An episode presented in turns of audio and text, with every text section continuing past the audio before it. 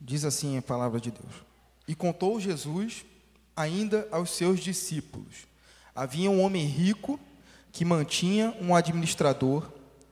Este, porém, foi acusado de estar esbanjando os bens do seu patrão.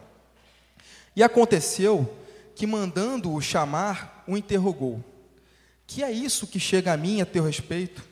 Presta contas da tua administração, porque já não podes continuar com essa responsabilidade. Diante disso, falou o administrador consigo mesmo: Meu senhor está me despedindo, que farei? Trabalhar na terra já não tenho força. Quanto a viver esmolando, eu tenho vergonha. Então, já sei o que farei para que, quando perder o cargo de administrador, as pessoas continuem a me receber em suas casas. Tendo então chamado cada um dos devedores, indagou ao primeiro: Quanto deves ao meu senhor? Replicou ele: Cem potes de azeite. Ao que o administrador lhe autorizou: Então toma a tua conta, assenta-te depressa e escreve: cinquenta. Em seguida questionou outro: E tu, quanto deves? Respondeu ele: Cem tonéis de trigo. E o administrador lhe orientou: Toma a tua conta e escreve oitenta. Então o Senhor elogiou aquele administrador da injustiça, pois ele agiu com sabedoria. Porquanto os filhos deste mundo são mais sagazes entre si na conquista dos seus interesses do que os filhos da luz em meio à sua própria geração. Portanto, eu vos recomendo, usai as riquezas deste mundo ímpio para ajudar ao próximo e ganhai amigos para que, quando aquelas chegarem ao fim, esses amigos vos recebam com alegria nas moradas eternas. Quem é fiel no pouco, também é fiel no muito. Mas quem é desonesto no pouco, também é desonesto no muito.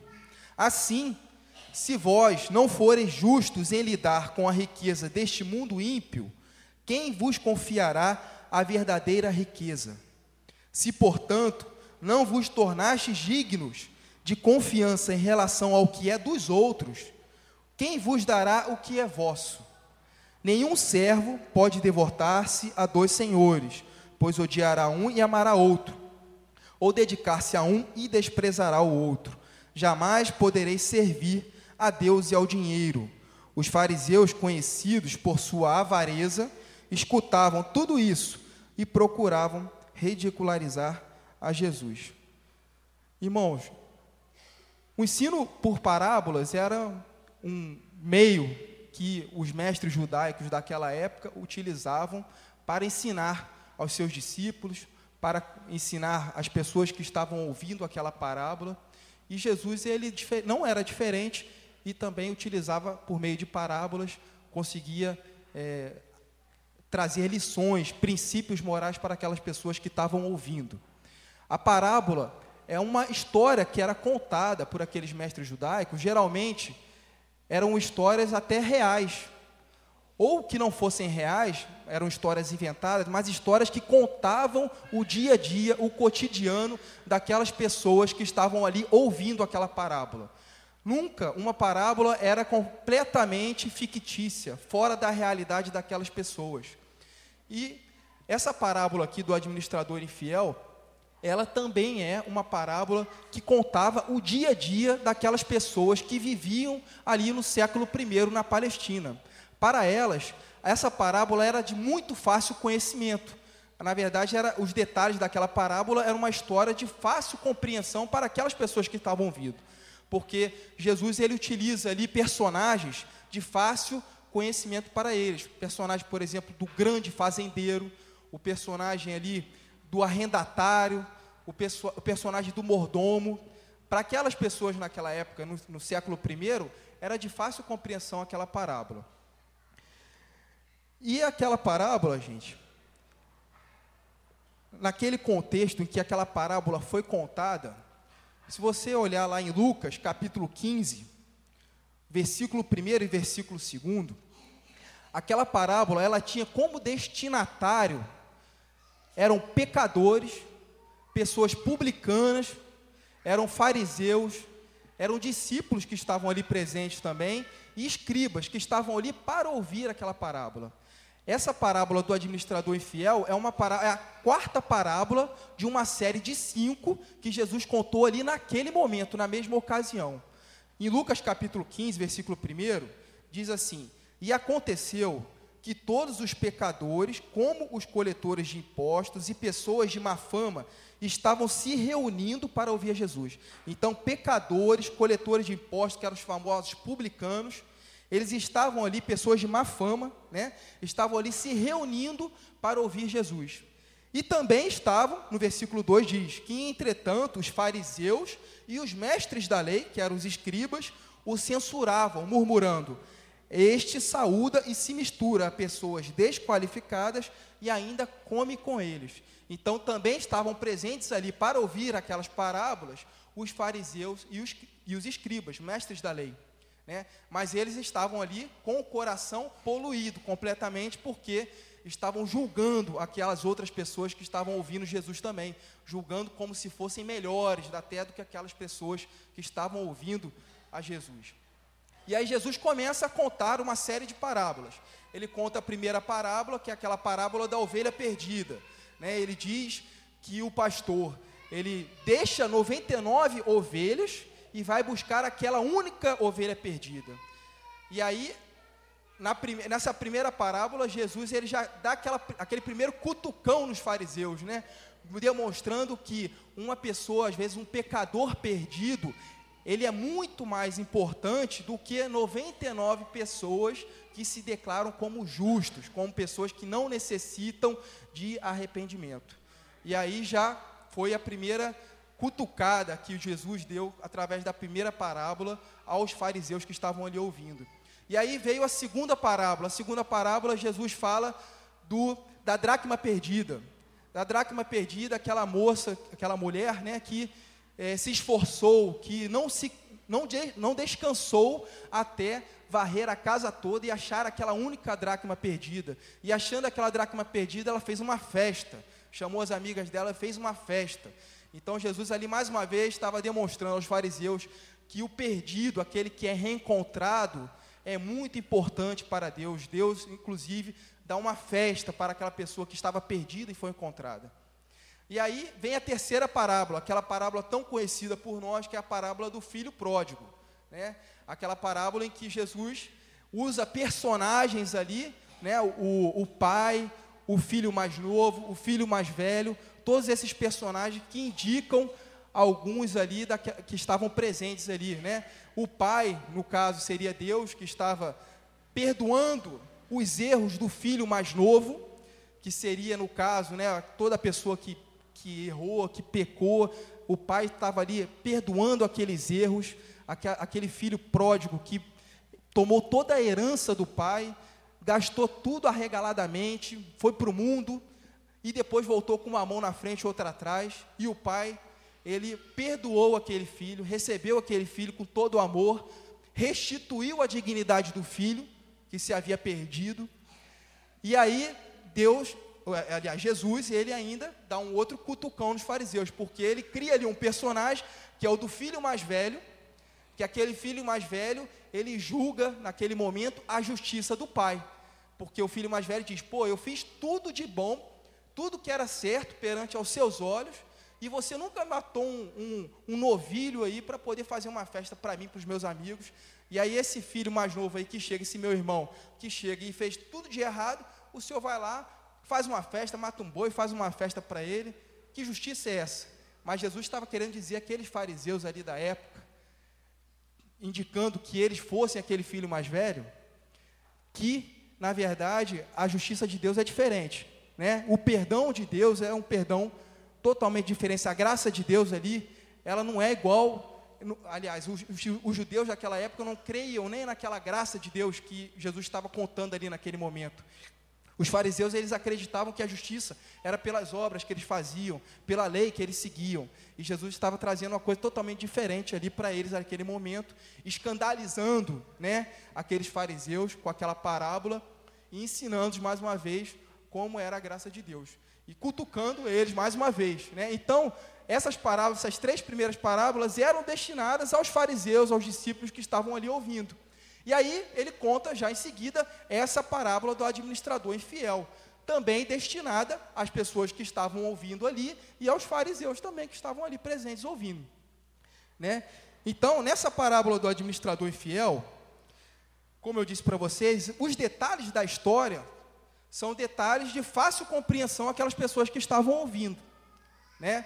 Naquela época, o grande senhor das terras, né, aquela pessoa que era rica, o homem rico que era dono de grande terra, é, é assim, de um grande espaço de terra, esse homem, ele permitia que agricultores de menor porte, né, de médio, pequeno porte, é, arrendassem parte dessa terra.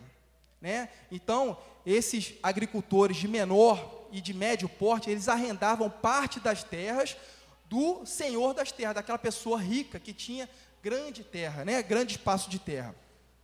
E aí, na época, esses, esses arrendatários, ainda é assim, né, gente? O arrendamento funciona desse jeito ainda. Aqueles arrendatários precisavam pagar um preço fixo a esse senhor da terra, né? a esse senhor, esse homem rico. Precisavam pagar um preço fixo para eles. E pagavam esse preço fixo no momento da colheita. No momento da colheita, ele é, parte da produção, parte da colheita do produto era destinada como pagamento ao Senhor, o dono daquela terra, ao, ao, ao da terra. Não é isso? E aquele preço, ele já era pré-determinado, era um preço fixo. Então, para o senhor da terra, para aquela pessoa que era rica, que era o arrendador, só poderia acontecer o lucro né, porque o preço era fixo. Mas o arrendatário, ele tinha ali um negócio de risco.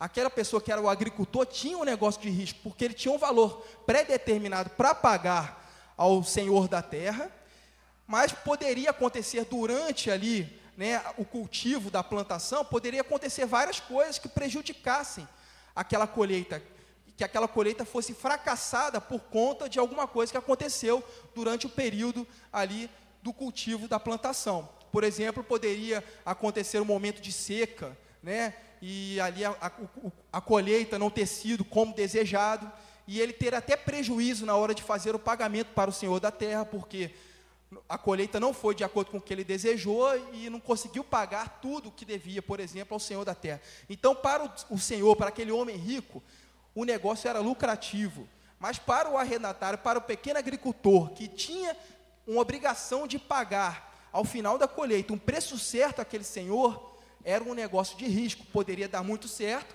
poderia ser uma colheita com fartura, ou como poderia ser uma colheita fracassada. Né? Então, é,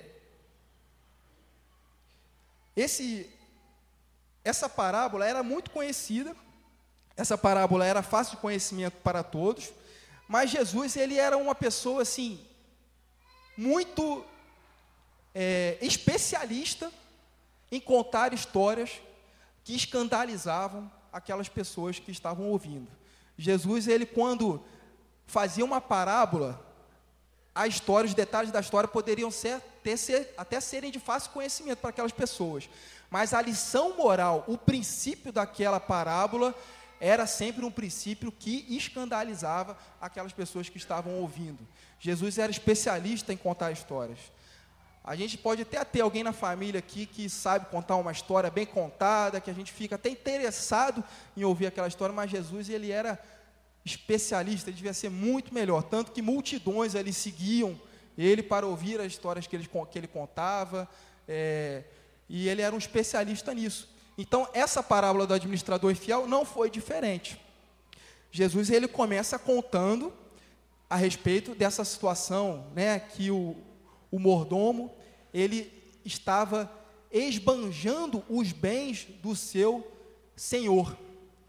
Então, aquele senhor da terra, ele, por exemplo, ele cria, ele tinha uma pessoa que era como se fosse um gerente dele, né? Hoje em dia a gente poderia falar assim, que era um gerente daquele senhor.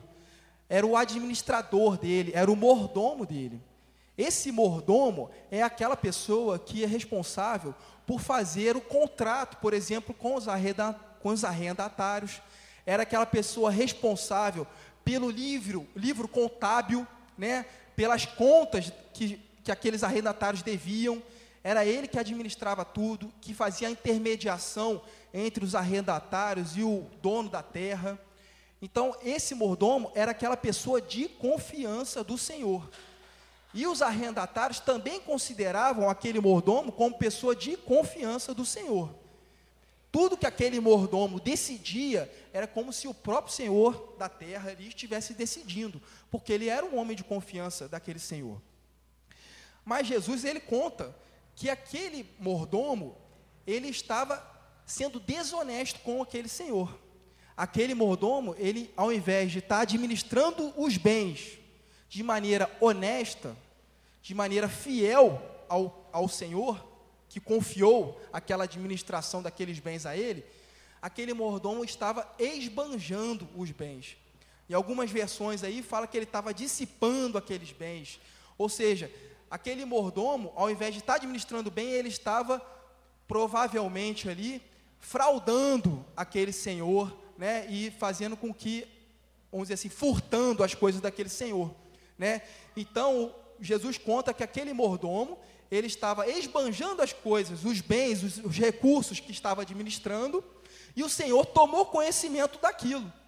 Vamos dizer assim, chegou uma denúncia lá, uma denúncia anônima para ele, dizendo que o mordomo estava esbanjando os bens dele. E aí o Senhor fez o que? Chamou aquele mordomo e falou assim: que, que é isso que eu estou ouvindo de você? Eu estou ouvindo que você está dissipando meus bens, que você está esbanjando os meus bens então você já não pode mais servir servir como meu mordomo. Você não pode mais servir como meu mordomo. Você então presta contas da sua administração, porque eu vou te demitir. Ele falou isso para o mordomo. E aí o mordomo, imagina, uma pessoa que já poderia ser uma pessoa já velha de idade, que não sabia fazer outra coisa, porque ele diz aqui que ele não sabia é, mais trabalhar duro, né? não sabia cavar, ele não mendigar, ele tinha vergonha. Então, imagina aquele mordomo tendo conhecimento que ia ser demitido, o que, que ele poderia fazer? Ele, ele pensou: o que, que eu, vai, vai ser de mim agora, que eu vou ser demitido? Né? E eu não sei fazer mais nada do que eu estou fazendo aqui. Eu não sei mais cavar, eu não sei mendigar, mendigar eu tenho vergonha. E aí ele pensa, ele tem uma ideia. Né? Aqui a palavra de Deus fala que ele tem uma ideia. E nessa ideia ele fala assim: Eu vou chamar todos os arrendatários, cada um dos arrendatários que devem ao meu senhor, vou chamar cada um e vou negociar com eles. Se um deve 100 tonéis de trigo, eu vou dizer, eu vou pedir para ele escrever lá na conta dele, no livro contábil, que ele deve só 80 tonéis de trigo. E vou chamar o outro lá que deve 100 tonéis, 100 potes de azeite, e vou pedir para ele escrever lá na conta que ele deve só 50 potes de azeite. Aquele mordomo, hoje em dia, a gente pode considerá-lo como aquele estelionatário, não é isso? Aquele 171, como a gente diz lá na polícia, famoso 171 ele adulterou os livros contábeis, ele autorizou aqueles arrendatários a adulterar os livros contábeis e mudar as contas. Ao invés de 100, como era devido, colocar 80. Ao invés de 100, como era devido, colocar 50. Eles adulteraram. Né? Então, aquele mordomo,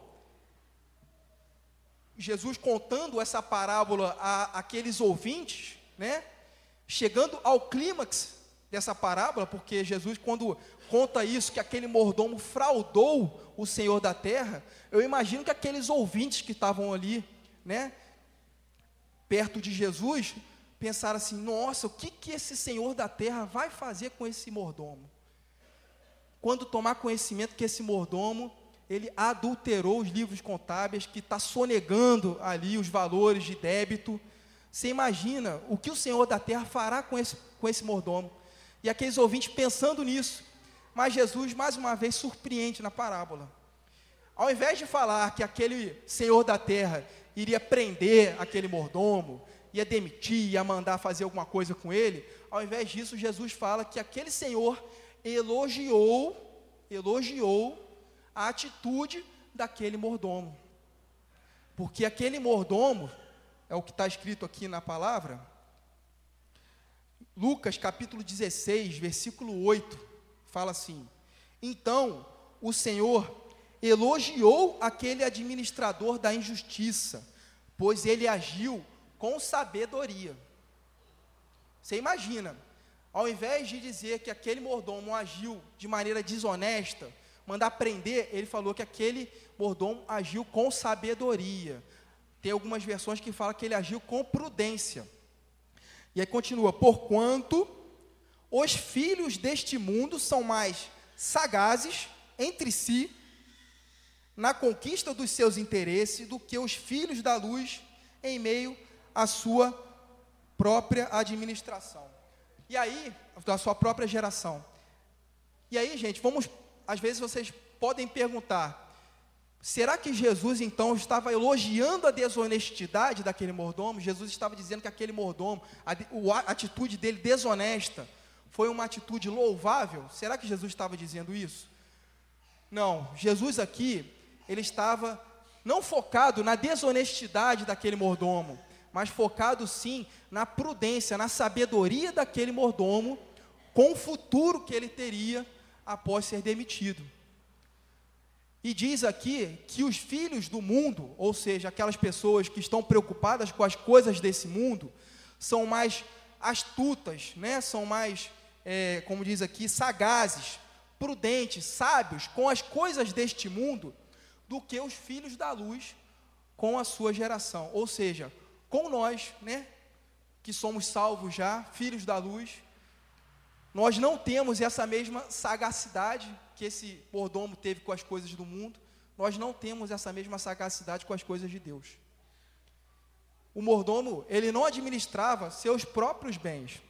O mordomo ele estava ali administrando os bens dos seus senhores, do seu senhor. E na verdade, nossa vida também, nós não estamos, nós não estamos administrando nossos próprios bens. Aliás, tudo que temos aqui, nada é nosso, né? Tanto as coisas materiais, quanto as demais situações, as oportunidades que temos, é, as nossas habilidades, os nossos dons, a, a nossa sabedoria para lidar com algumas situações. Nada disso é nosso, tudo foi permissão de Deus para a nossa vida.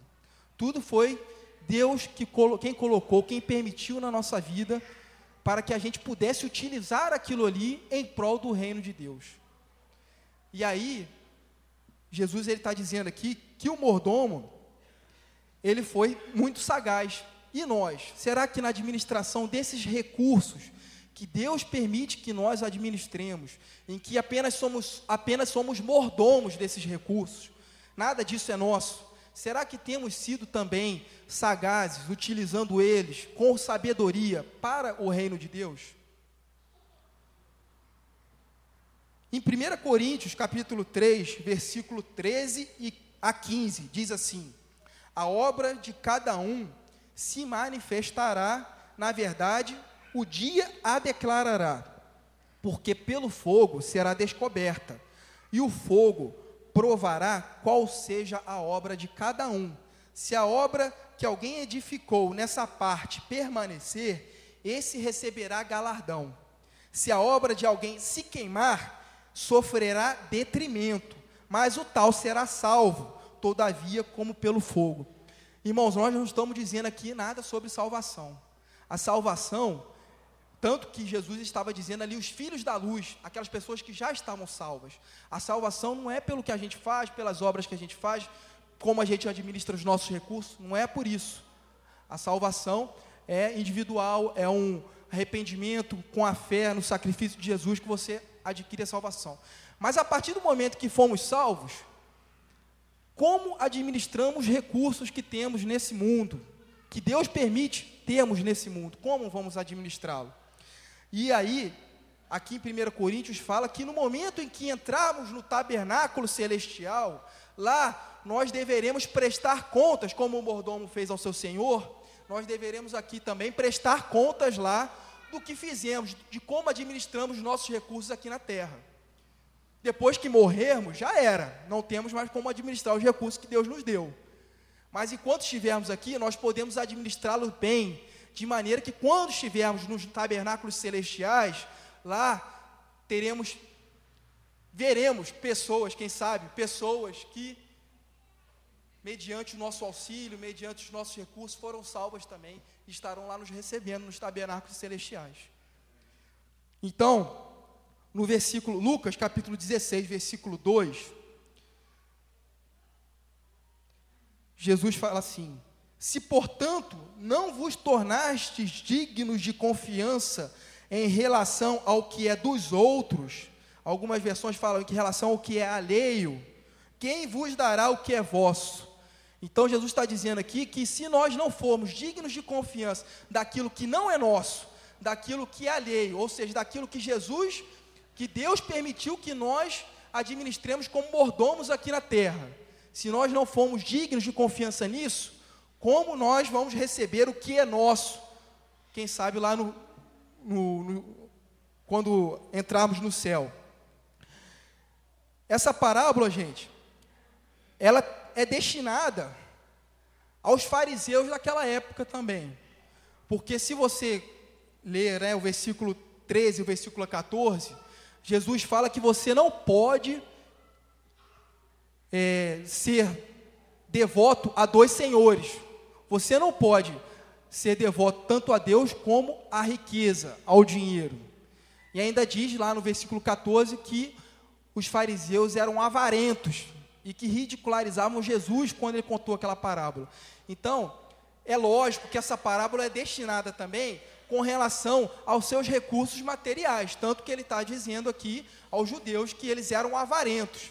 Né? Então, os recursos materiais eram foco ali naquela parábola também. Né? Então, aqueles, aquelas pessoas ali deveriam administrar muito bem os recursos materiais, que os recursos materiais foram permitidos por Deus na vida delas. Eles precisavam administrar aqueles recursos bem para alcançar almas para Deus, né, para o reino dos céus. Mas eu creio que essa parábola também pode ser utilizada não só para os recursos financeiros. O dinheiro, gente, é o bem mais capaz de tomar o lugar de Deus no coração da gente. Tanto que o dinheiro, ele é citado assim, não só dinheiro, né? Dinheiro, ouro, prata, riqueza. Quando fala assim, riqueza, dinheiro, ouro, prata, na Bíblia falam várias vezes sobre isso, devido à sua importância. Então o dinheiro assim é a coisa é o mamon, né? Que Jesus fala, o mamon é importantíssimo porque ele é capaz sim de tomar o lugar de Deus no coração da gente. Eu acho que é o bem que é mais capaz de fazer isso. Mas também, gente, Deus ele se preocupa com outros recursos que ele coloca na mão da gente. Se a gente também administra bem esses recursos que Deus coloca na mão da gente. Não só dinheiro, porque dinheiro não é para todo mundo, né? Nem todo mundo consegue ter dinheiro né, somente no país, nessa crise e tal. Então, eu quero que vocês prestem atenção em outros recursos que também podem ser utilizados para a promoção do reino de Deus, para alcançar outras almas que estão disponíveis para cada um de nós aqui. E precisamos administrar esses recursos bem, gente, porque esses recursos são oportunidades que Deus dá, dá para a gente, para a gente poder administrá-los bem. Muitas vezes a gente tem um emprego bom, um emprego que você consegue ser influente na vida de outros colegas.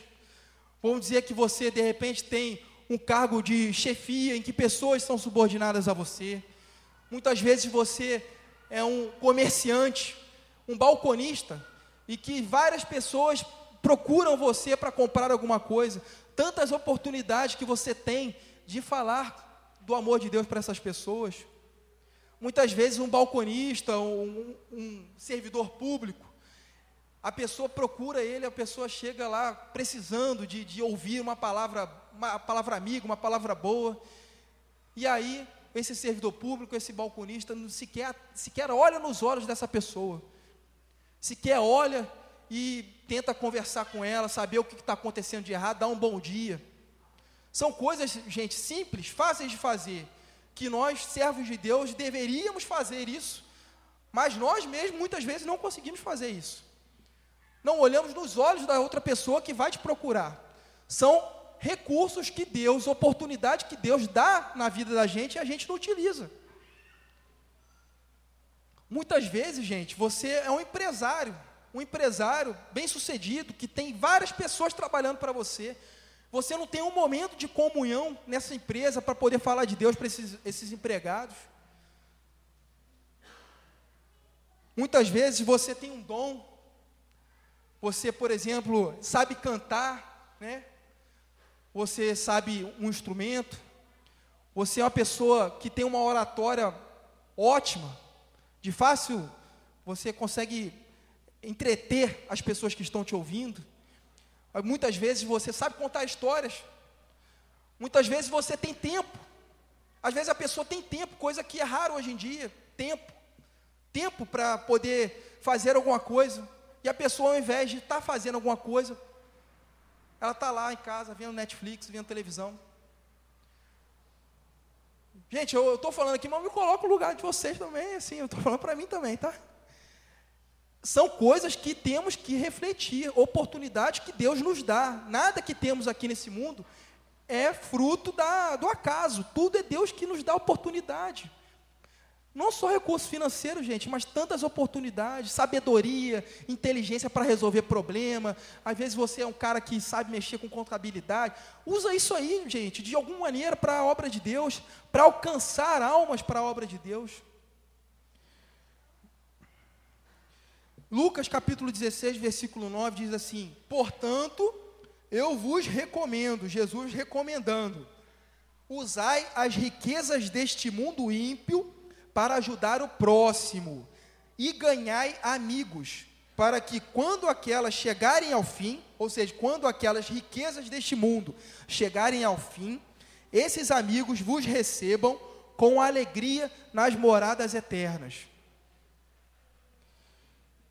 Então, gente, Deus ele está dizendo que você precisa usar seus recursos para granjear amigos. Você precisa se esforçar para conquistar amizades. Mas os amigos que Jesus está dizendo aqui, a figura né, que Jesus está dizendo como amigo, são realmente você conquistar almas para Deus, almas para o reino dos céus.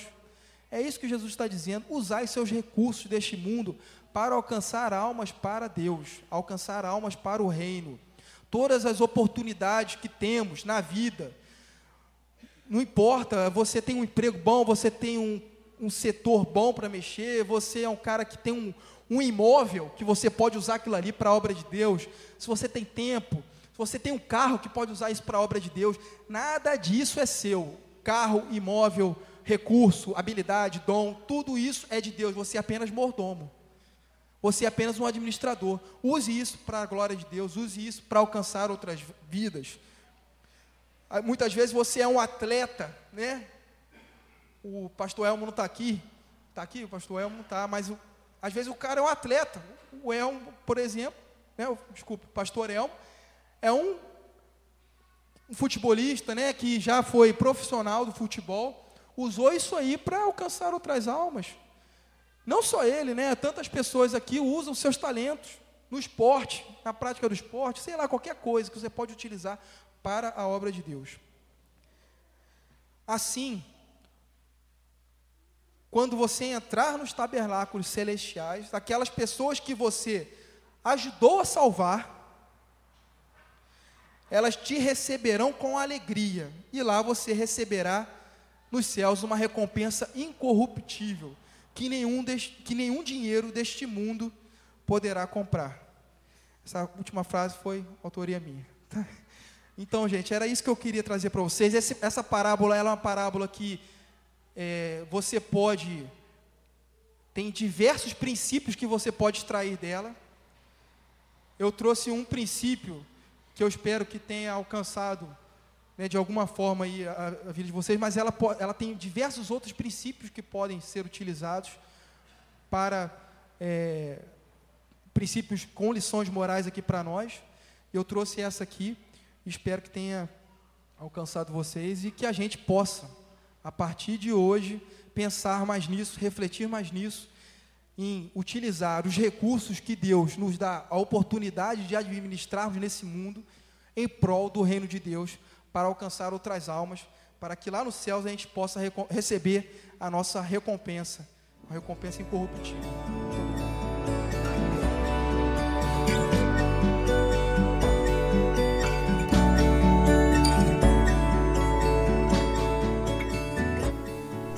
A Igreja Batista do Bom Retiro tem plena convicção de que a palavra de Deus é poder para salvar e transformar vidas. Nosso desejo é que essa mensagem tenha alcançado seu coração. Para saber mais sobre quem somos e em quem acreditamos, acesse ibbrpatinga.com.br.